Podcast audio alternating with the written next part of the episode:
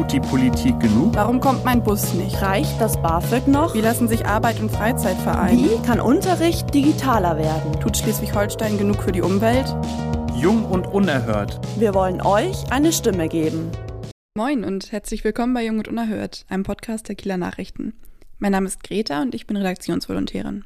In jeder Folge spreche ich mit einem jungen Menschen aus Schleswig-Holstein über ein Thema, das ihm oder ihr besonders am Herzen liegt. Außerdem ist ein Experte oder eine Expertin zu Gast, um das Thema noch einmal einzuordnen. Wie wollen wir arbeiten? Das ist die Leitfrage dieser Folge. Zu Gast habe ich Christine, die im öffentlichen Dienst arbeitet und sich nebenher auch in der Gewerkschaft engagiert, und Frau Professor Büngeler von der Universität in Kiel.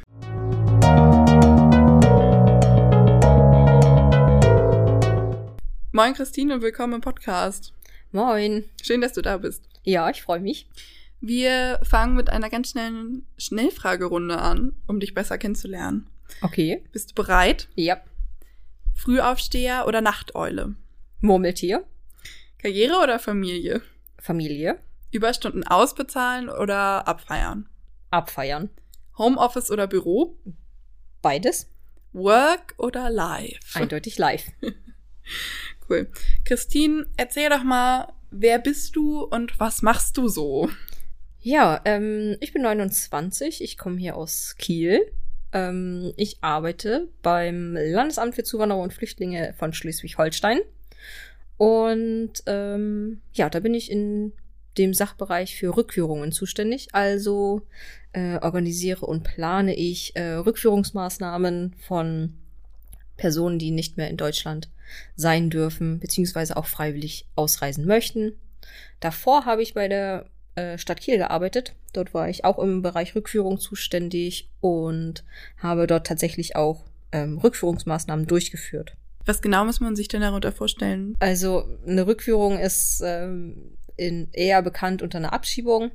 Ähm, es sind unerlaubt auffällige Personen, ähm, ausländische Staatsangehörige, die ähm, haben einen, einen Flug sozusagen, der sie aus Deutschland rausbringen soll. Und äh, dieser Flug steht fest. Der wird, äh, wurde uns dann zu dem Zeitpunkt mitgeteilt. Und dann trifft man sich mit Polizeivollzugskrä oder Vollzugskräften und ähm, in der Nacht meistens. Und dann klopft man bei denen an die Tür. Die öffnen in der Regel die Tür.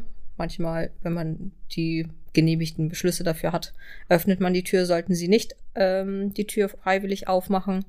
Und dann steht man bei denen in der Wohnung und teilt denen in dem Moment mit, dass sie jetzt eine halbe Stunde Zeit haben, ihre Koffer zu packen und dass sie Deutschland jetzt verlassen müssen und dann zurück müssen in ihr Heimatland, aus dem sie ja geflohen sind. Und es sind ähm, Schicksale, die, die man in dem Moment sieht. Äh, das sind ähm, Familien, das sind viele Tränen, die man mitbekommt. Und ähm, das nimmt einen schon mit. Also in dem Moment darf man es natürlich nicht zeigen und ähm, wir führen unseren Beruf aus in dem Moment, aber es, ähm, man macht sich da schon Gedanken drüber und vor allem, also mir vor allem äh, hat es, äh, also es ist schwer gefallen, wenn es um Familien ging. Wenn kleine Kinder dabei sind, dann wurde viel geweint und das ist schon manchmal schwer gewesen. Deswegen hast du auch den Job nochmal gewechselt. Genau, deswegen habe ich den Job gewechselt. Ähm, jetzt buche ich diese Flüge, von denen ich eben gesprochen habe, und äh, komme nicht mehr in die in den Berührungspunkt, äh, dass ich mich nachts in die Wohnung begeben muss und diese Schicksalsschläge äh, hautnah miterleben muss. Und ähm, ja, das ist natürlich auch eine Frage von Sicherheit. Ähm, ich begebe mich jetzt nicht mehr in Gefahren, denn natürlich äh, sind viele Leute traurig, einige Leute werden aber auch aggressiv, wenn man diesen Leuten diese Mitteilung ähm, verkündet, dass sie jetzt abgeschoben werden, wenn man so sagen möchte. Das ist auch immer eine Frage der Sicherheit. Genau, deswegen habe ich mich jetzt für einen anderen Job entschieden. Und nebenher bist du auch noch äh, engagierte Gewerkschaftlerin, richtig? Genau, nebenbei äh, bin ich Vorsitzende der DBB Landesjugend hier in Schleswig-Holstein. Ähm, das mache ich jetzt seit einigen Jahren. Da bin ich ganz happy und sehr engagiert, wie du schon sagst. Äh, wie schätzt du die Lage ein? Wie hoch ist der Druck äh, vom Arbeitgeber auf junge Menschen heutzutage so? Ähm, also besonders in unseren Verwaltungsberufen merkt man es im Moment in Pandemielage. Es wird immer gesagt, ähm, der öffentliche Dienst ist ein, ein sicherer Arbeitgeber und das haben wir jetzt auch gemerkt. Äh, es gibt niemanden von uns in Kurzarbeit oder sonstiges, aber wir stehen natürlich unter extremem Leistungsdruck, weil wir natürlich funktionieren müssen. Man muss weiter äh, zum Einwohnermeldeamt, äh, man muss weiter sein Kfz zum Beispiel anmelden. Ähm, Rückführungen und Ausländerangelegenheiten sind weiterhin natürlich äußerst, äußerst notwendig, besonders wenn man sich jetzt die ähm, Situation äh, in der Ukraine-Krise anguckt. Ähm, da sind wir absolut gefordert und stehen unter sehr hohem Druck. Das wird auch in nächster Zeit, denke ich, nicht weniger. Ja, was macht das mit dir, dieser ganze Druck auf Arbeit?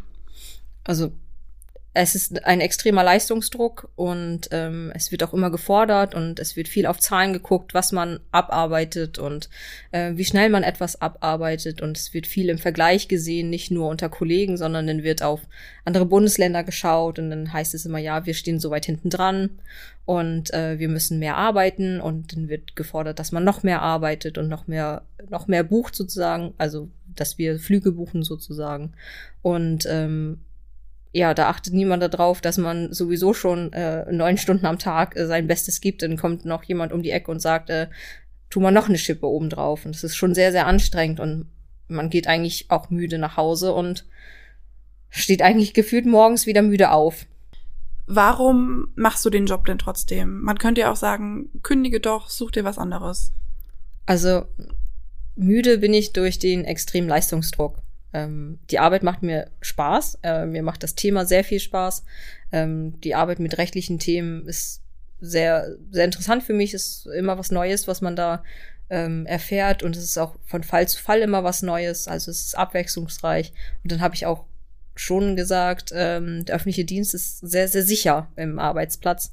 Und äh, das ist ein sehr, sehr wichtiger Punkt für mich dass äh, ich einen sehr sicheren Arbeitsplatz habe, dass ich weiß, äh, ich kriege pünktlich mein Geld, egal wann, ähm, was in der Welt gerade los ist. Und ähm, ja, also mir macht die Arbeit natürlich auch Spaß, sonst würde ich es nicht machen. Ja, aber sie würde mehr Spaß machen, wenn die Bedingungen besser wären. Genau, bessere Bedingungen und weniger Leistungsdruck. Ähm, dann würde es natürlich noch, noch mehr Spaß machen und ähm, ich würde morgens schon fröhlich aufstehen, um zur Arbeit zu gehen. Wie gehst du denn damit um? Gibt es da Unterstützung auf der Arbeit oder in deinem Team? Also auf der Arbeit gibt es natürlich Unterstützung, wird auch immer gesagt. Man kann sich an den Chef wenden oder an die Kollegen, die ähm, für psychische Belastung zum Beispiel äh, zuständig sind. Ähm, das sind Kollegen intern bei uns beim Landesamt. Die sind geschult für, ähm, ja, also geschultes Personal, um uns zu unterstützen, sollten wir psychische äh, Probleme haben worunter auch extremer Leistungsdruck natürlich zählt. Und ähm, mit denen kann man sprechen. Da ist natürlich aber die Hemmschwelle sehr hoch, weil es nun mal auch Kollegen sind. Und äh, natürlich stehen die alle unter ähm, Schweigepflicht und sowas, aber es sind trotzdem Kollegen und da ist es schon schwierig, auf die zuzugehen und zu sagen, hey, ich brauche Hilfe, ich komme mit dem Leistungsdruck so nicht mehr klar. Und natürlich möchte man auch nicht zum Chef gehen, wenn es einem zu viel wird, vor allem wenn man jung ist, möchte man dem Leistungsdruck immer standhalten. Das sehe ich sehr, sehr viel. Auch in meiner Funktion als Gewerkschafterin kommen sehr viele auf mich zu und sagen, dass äh, sie sich nicht trauen, irgendwann mal zu sagen, es ist zu viel. Ähm, sie möchten das so nicht mehr. Sie möchten lieber weniger arbeiten, den Leistungsdruck rausnehmen. Ähm, das passiert schon sehr häufig. Also es ist deine allgemeine Wahrnehmung, dass unter jungen Menschen eine weit verbreitete Sorge ist, oder ein weit verbreitetes Problem, viel zu arbeiten und mit dem Druck nicht mehr so klar zu kommen. Ich glaube, das größte Problem bei uns jungen Leuten ist, ähm, dass wir dem Druck standhalten wollen. Ähm, also der Druck wird immer mehr und äh, wir sagen nie, nicht irgendwann ist es zu viel, sondern wir sagen, ja, ich mach das, okay, ich mach das, ich schaff das. Äh, Im Grunde genommen schaffen wir es aber auch einfach nicht mehr. Also irgendwann macht der Geist ja auch zu und äh, dann führt es nur zu weiteren Problemen und ähm, da sind wir jungen Menschen sehr, sehr weit von entfernt, habe ich das Gefühl, einmal zu sagen, stopp. Hm. Stopp sagen ist eine Möglichkeit. Ähm, was kann man denn noch tun, um die Situation zu ändern? Ich finde es, äh, also ich fände es zum Beispiel sehr wichtig, dass ähm, Arbeitszeit einfacher eingeteilt werden kann. Also es, ähm, wir haben, also ich arbeite ja jetzt in der Verwaltung, wir haben äh, Kernarbeitszeiten, äh, da müssen wir anwesend sein. Ähm, es gibt für uns ähm, grundsätzlich nicht die Möglichkeit auszusuchen, wo ich arbeite. Ähm, sage ich mal, also ich muss ins Büro fahren, ähm, jeden Tag, fünf äh, Tage die Woche und äh, die Möglichkeit, zu Hause zu arbeiten zum Beispiel. Also von mir aus zu entscheiden, wo ich arbeite, wenn ich nicht mit Kundenkontakt äh, zusammenarbeite. Das wäre deutlich einfacher für mich, dass ich mal sage, okay, heute habe ich vielleicht nicht so einen guten Tag. Ich bleib einfach zu Hause in, in meinem Safe Space sozusagen und arbeite von dort aus und äh, kann für mich zu Hause den Druck ein bisschen rausnehmen, dass nicht der Chef zum Beispiel hinter mir steht und überprüft, was ich gerade mache. Das wäre eine, eine sehr, sehr hilfreiche Situation, dass man sich aussuchen kann, wo, wie lange und in welcher Zeit man arbeitet. Hm. Viel genannt ist ja auch die Vier-Tage-Woche. Was hältst du davon? Ja, grundsätzlich äh, findet man das natürlich im ersten Moment, hört sich das immer super an. Vier Tage arbeiten, ähm, drei Tage frei. Man muss natürlich aber auch dann sehen, wir haben Beamte zum Beispiel hier in Schleswig-Holstein haben eine 41-Stunden-Woche. Wenn man die jetzt auf vier Tage verteilen soll, dann arbeiten die täglich über zehn Stunden. Und ähm, der, die Arbeit wird ja dadurch nicht weniger, da, dass man einen Tag weniger arbeitet. Und diese Ta Tage dann mit Arbeit zu füllen, also diese zehn Stunden, seine Arbeit zu erledigen, das ist schon sehr, sehr viel. Und ja, im Endeffekt ist das Projekt noch nicht so ganz überdacht, wenn man die Vier-Tage-Woche ansieht. So habe ich das Gefühl. Mhm. Also lieber fünf Tage arbeiten, aber dafür flexibler darin, wo und auch vielleicht von wann bis wann. Genau, also ich würde die Fünf-Tage-Woche tatsächlich beibehalten wollen. Ich würde von den Stunden runtergehen, vor allem bei Beamten ist es langsam mal an der Zeit, dass die von ihrer 41-Stunden-Woche runterkommen. Ähm, ich würde die Stunden reduzieren und dann, wie du schon sagst, lieber entscheiden können, wo ich arbeite und von wann bis wann. Dass ich zum Beispiel auch mal vormittags einen Termin wahrnehmen kann, wenn ich zum Arzt muss. Ähm, das kann ich nur, indem ich frei nehme das äh, wäre einfacher, wenn man sagen kann, okay, ich arbeite jetzt dann einfach von 12 bis 17 Uhr und dann da arbeite ich vielleicht später nochmal nach dem Abendbrot oder so. Das wäre viel einfacher. Hm. Also Stichwort Flexibilität einfach vor allem. Ja, sehr, sehr wichtiges Thema. Ja. Ist das auch äh, Konsens so ein bisschen unter den anderen jungen Arbeitenden, mit denen du so Kontakt hast? Oder gibt es da noch andere Wünsche, die dir aufgefallen sind? Also natürlich ist das Thema äh, finanziell immer, also finanzielle, finanzielles Mehr, immer ein sehr großes Thema. Ähm, aber mittlerweile sind sehr, sehr viele mehr der Meinung, dass es wichtiger wäre, die Arbeitszeit zu regulieren, äh, also zu reduzieren, anstatt äh, immer mehr Geld für die Arbeit, die geleistet werden muss. Äh, ich, wenn ich wenn ich immer mehr arbeite, dann kann ich auch das Geld, was ich verdiene, nicht ausgeben. Dann macht das auch keinen wirklichen Sinn. Natürlich sollte man Geld anlegen, aber mhm. ähm, man möchte es ja auch schon ausgeben können, wenn man mehr Geld verdient. Und das ja. kann ich nicht, wenn die Arbeitszeit nicht runtergeht. Also Priorität Zeit haben über Geld verdienen. Ja. Ein bisschen. Also so sehe ich den Kontext im Moment bei vielen jungen Menschen, mit denen ich spreche. Ja. Wenn du morgen vor dem Landeshaus demonstrieren gehen würdest, und ähm, du würdest dir ein Plakat malen dafür. Was würdest du darauf schreiben? Oh, das ist eine gute Frage. Ähm, ja, ich würde wahrscheinlich sowas wie weniger Druck für uns, mehr glückliche Wähler für euch schreiben. Ja, ich glaube, damit ist alles gesagt. Das denke ich auch. Vielen Dank, dass du da warst, Christine. Sehr gerne. Tschüss. Tschüss.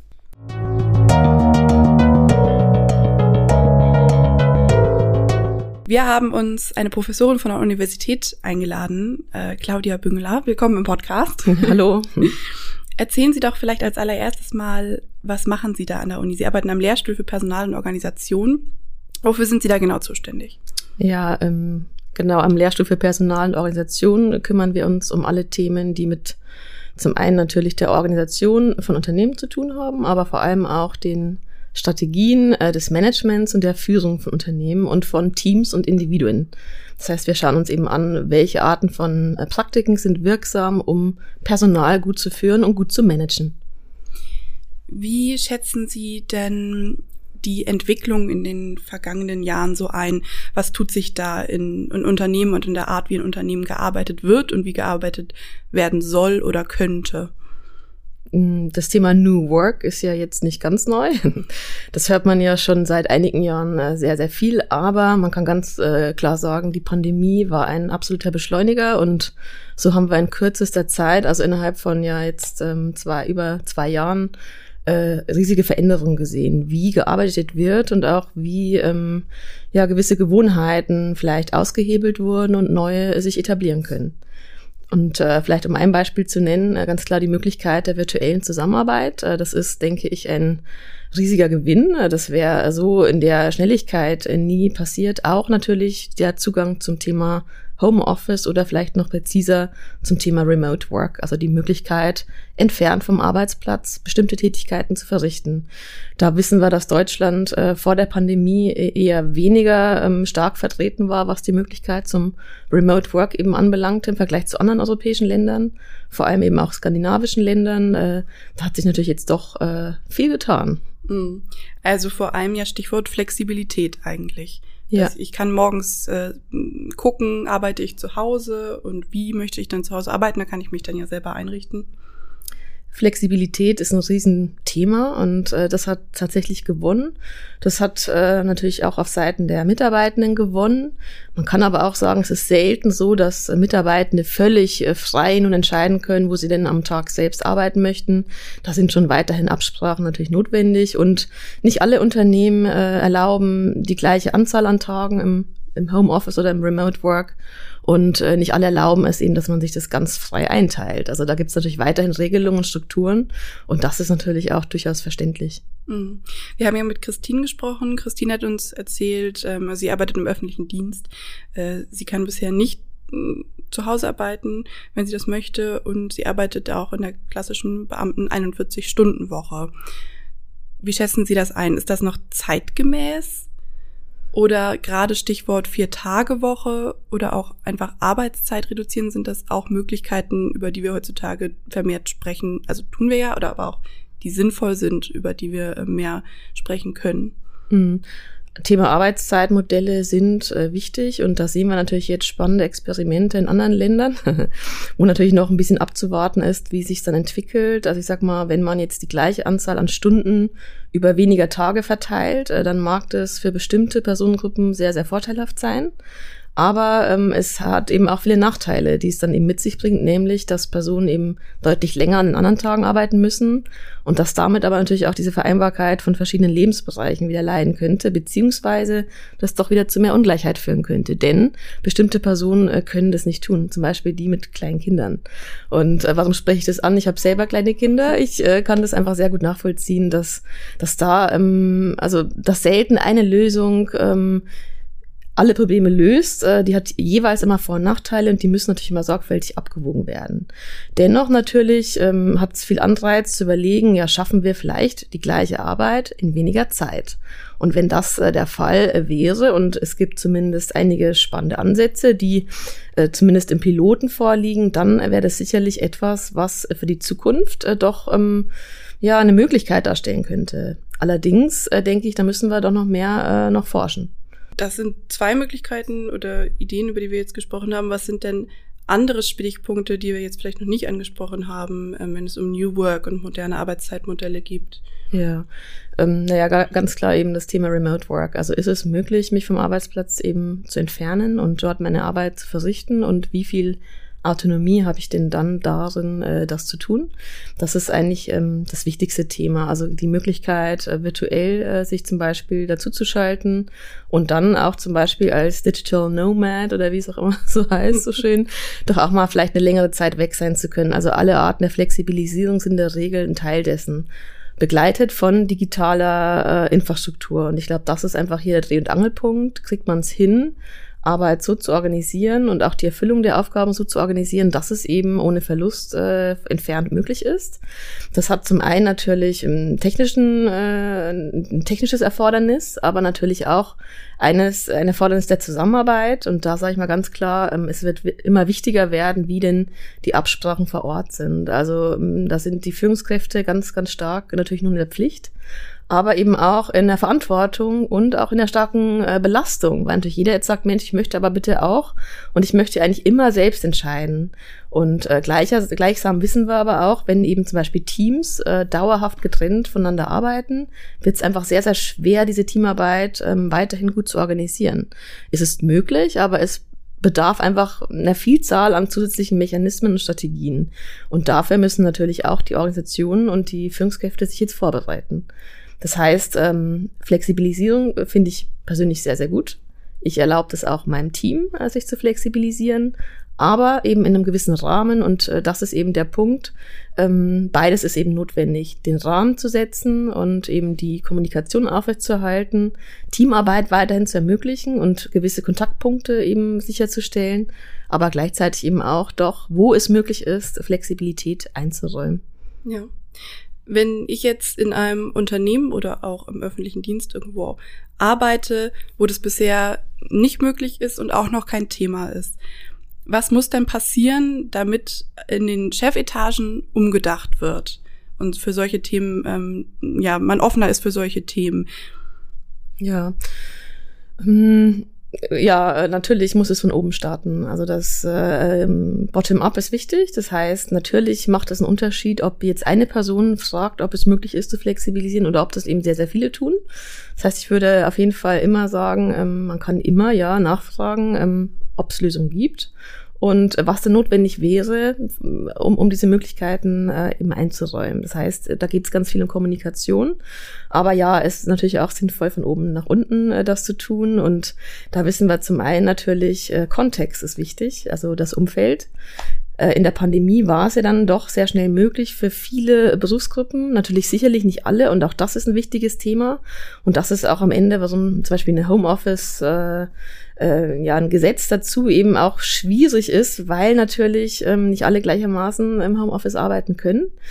Ähm, ähm, da helfen zum Beispiel Dinge wie Pandemien, die beschleunigen und natürlich auch ähm, gewisse Leitlinien oder Vorgaben oder zumindest Formulierungen auch auf der Seite der Gesetzgebung, die das vielleicht ein bisschen erleichtern aber eine strikte Pflicht. Also da merkt man einfach, da sind die Unterschiedlichkeiten zu hoch, da sind die Berufsarten und auch die Arten der Arbeit eben zu unterschiedlich. Das wird einfach sehr, sehr schwer realisierbar sein, denke ich. Hm. Von Seiten der Gesetzgebung haben Sie gesagt, haben Sie da, wenn Sie jetzt Vorschläge machen dürften, wenn die mhm. ähm, Landesregierung auf Sie zukäme, was wären denn so ein, zwei, drei Leitlinien, die Sie da gerne eingebracht sehen würden? Ja.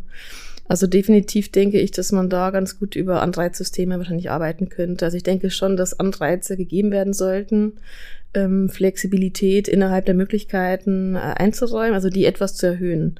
Und das ist eigentlich nie äh, von 0 auf 100. Das können oft kleine äh, Bereiche sein, in denen eben Möglichkeiten eingeräumt werden, gewisse Dinge eben vielleicht auch mal, ähm, in, vor allem Individualarbeiten übrigens, die eignen sich hervorragend dafür auch im Homeoffice oder Remote eben erbracht zu werden, die vielleicht auch ähm, ähm, dann im Homeoffice erbringen zu können. Wir sehen aber schon, ähm, das heißt, hat, hat sehr, sehr viele Kompl äh, Konsequenzen. Das heißt ja, da müssen Laptops angeschafft werden. Diese äh, Desktop-Station alleine reicht nicht mehr. Man muss eben auch für IT-Sicherheit sorgen. Dann, wenn man eben auch das Thema Homeoffice als solches erlaubt, müsste man sich ja auch um das Equipment zu Hause kümmern. Und das sind natürlich ähm, Kosten, die oft einfach gescheut werden und auch natürlich verständlicherweise aus unternehmerischer Perspektive erstmal gescheut werden werden. Ähm, dennoch denke ich, Anreize zu überlegen, was denn im eigenen Unternehmen, in der eigenen Organisation getan werden könnte, um auch kleine Flexibilisierung zu ermöglichen. Da, das hielte ich für, für sinnvoll. Das heißt, wie kann man dann sagen, Mensch, wenn hier überlegt wurde und wenn hier eine erhöhte Flexibilisierung stattfindet, wie kann man das denn vielleicht ähm, belohnen? Also durchaus auch von Seiten der Politik Möglichkeiten gibt, ja. da einzugreifen. Ganz genau. Also Wirtschaft und oder auch Organisation und äh, Politik sind ja nicht äh, voneinander unabhängig, sind ja nicht äh, voneinander komplett getrennte Räumlichkeiten oder Institutionen, sondern ähm, natürlich ähm, hat es Wechselwirkung und ähm, wir wissen eben, dass insbesondere Anreizsysteme eben sehr, sehr wichtige Möglichkeiten der Einflussnahme sind. Und wir können schon sagen, Flexibilisierung, das ist was, was sich Mitarbeitende jetzt durchaus mehr wünschen. Und das ist jetzt nicht nur ein Thema für jüngere Mitarbeitende. Jetzt, wo wir wissen, okay, es geht, es geht eigentlich ganz gut. Die Produktivitätsverluste sind vor allem jetzt bei ähm, Individualarbeiten, haben sich nicht eingestellt, die ja sehr stark befürchtet wurden. Kann man natürlich sagen, ähm, gut, das ist jetzt eigentlich ein super ähm, Spielfeld, um eben zu experimentieren, welche Arten der Flexibilisierung gehen denn für welche Art von Organisation ganz gut. Ja. Wenn jetzt mehr junge Menschen oder wenn wie ja immer wieder neue junge Menschen auf den Arbeitsmarkt kommen, gibt es da noch andere Entwicklungen, über die wir jetzt noch nicht gesprochen haben, die Sie schon antizipieren in den mhm. kommenden Jahren? Auf jeden Fall. Also wir wissen ja, dass ähm, die Babyboom-Generation ja. sich langsam und sicher dem Ende ihrer beruflichen Tätigkeit äh, zuneigt. Und äh, was wir einfach jetzt schon sehen, ist ein riesengroßer Fachkräftemangel. Der Fachkräftemangel ist jetzt schon spürbar und er wird viel, viel stärker spürbar werden, weil wir schon lange nicht mehr äh, eigentlich ähm, so viel äh, Nachwuchs praktisch generieren, äh, als wir bräuchten, um eben hier stabil zu bleiben, was die Arbeitnehmerschaft anbelangt. Das heißt, ähm, der War for Talent ist on, also der passiert jetzt und der wird sich deutlich verstärken. Und äh, da kann man auch sagen, dass die Möglichkeiten der Flexibilisierung und natürlich auch der Karrierepfade äh, maßgeblich auch dafür verantwortlich sein werden, wer eben hier auch gut mitmischen kann und wer da vielleicht eher den Kürzeren zieht. Also Organisationen, die sagen, wir wollen eigentlich, dass alles so bleibt wie damals, äh, die sollten sich hier wirklich warm anziehen, denn ähm, das wird äh, so nicht mehr, ähm, nicht mehr äh, so möglich sein. Personen bleiben nicht mehr notwendigerweise bis äh, zum Lebensende. Das haben die auch früher nicht getan. Aber früher war der Gedanke doch stärker da, dass äh, man so ein Lebenszeit-Arbeitsmodell ähm, eingeht mit einem Arbeitgeber.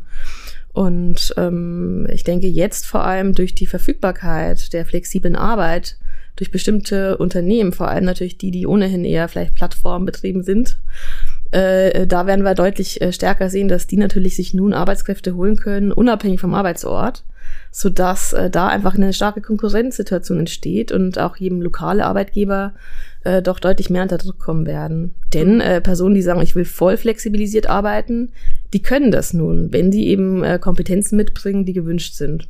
Ich sag mal zum Beispiel äh, Programmieren, IT oder auch andere Aspekte, die, die müssen nicht mehr sich an Arbeitgeber vor Ort binden. Ja.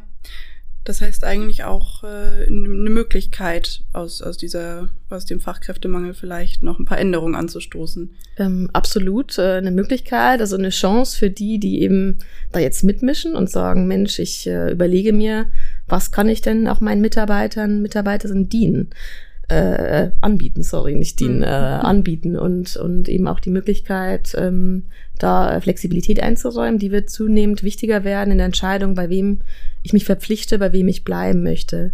Und da kann man eben auch sehen, so die alte Managementphilosophie eben der Kontrolle und ähm, dessen, dass Mitarbeitende eher dankbar sein sollten, dass sie hier überhaupt einen Arbeitgeber gefunden haben, die halte ich wirklich für ausgedient. Also das halte ich für gefährlich, äh, wenn man äh, damit vielleicht in der Vergangenheit erfolgreich war, wird man es in der Zukunft äh, sehr unwahrscheinlich sein. Christine hat uns ein Plakat gemalt, mit dem sie vor dem Landeshaus demonstrieren gehen würde, morgen, um ähm, das anzumerken, was sie stört. Auf dem Plakat steht, weniger Druck für uns, glücklichere Villa für euch.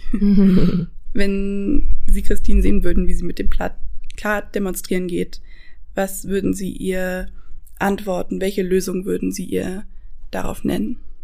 Das ist natürlich jetzt eine ganz äh, generelle ähm, Frage, die sicherlich keine einfache Antwort hat. Ähm, definitiv müsste man erstmals verstehen, welche Art von Druck natürlich gemeint ist. Also Druck, äh, Leistungsdruck, ähm, Druck äh, eben immer vor Ort zu sein äh, mhm. oder eben fehlende Möglichkeit, sich zu flexibilisieren. Dann ähm, würde ich sagen, ja, ähm, das ist definitiv ein Thema, was äh, schon auf die Agenda muss. Da stimme ich zu ähm, ein großer Anteil der Wählerschaft ähm, ähm, wünscht sich eben auch, dass äh, durchaus flexible Möglichkeiten da sind. Zum Beispiel zeigen eben Studien, äh, die jetzt über die Zeit auch in der Pandemie eben begonnen und immer weiter fortgeführt werden. Personen, äh, vor allem Arbeitnehmerinnen und Arbeitnehmer, wollen gerne zwei bis drei Tage auch mal remote arbeiten können. Und ich denke, ähm, Anstöße für die, aus der Politik, äh, doch das zu incentivieren, also zu belohnen, äh, das hielte ich für eine gute Möglichkeit, äh, diesem Wunsch nachzukommen, ohne aber gleichzeitig zu sagen, Mensch, jetzt sollen alle doch alles immer selber entscheiden können. Denn das wird nicht funktionieren und das hielte ich auch nicht für sinnvoll. Äh, dennoch, ähm, beim Druck äh, kann man auch sagen, ähm, Thema mentale Gesundheit und psychische Belastung, das ist ein riesiges Thema und wir sehen auch, jetzt, äh, dass ja natürlich auch die Krankentage deutlich äh, hochgegangen sind, was eben auf psychische Belastung zurückzuführen sind. Wir sehen eigentlich jetzt auch wirklich die Auswirkungen der Pandemie als stärker und auch schon seit vielen Jahren sind die psychischen Belastungen am Arbeitsplatz sehr hoch.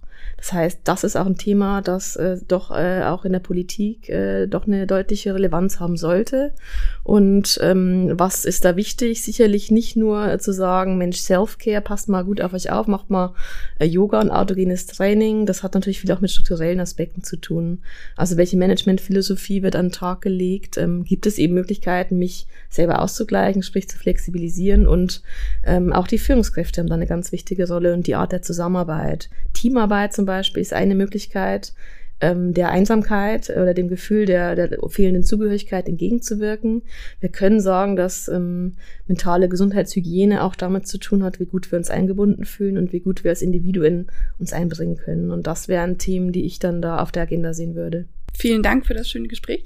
Ja. Danke, dass Sie da waren.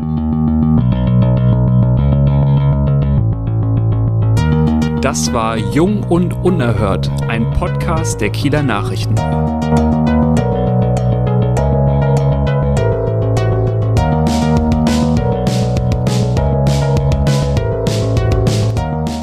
Wir hören uns morgen wieder zum Thema Umwelt. Bis dahin.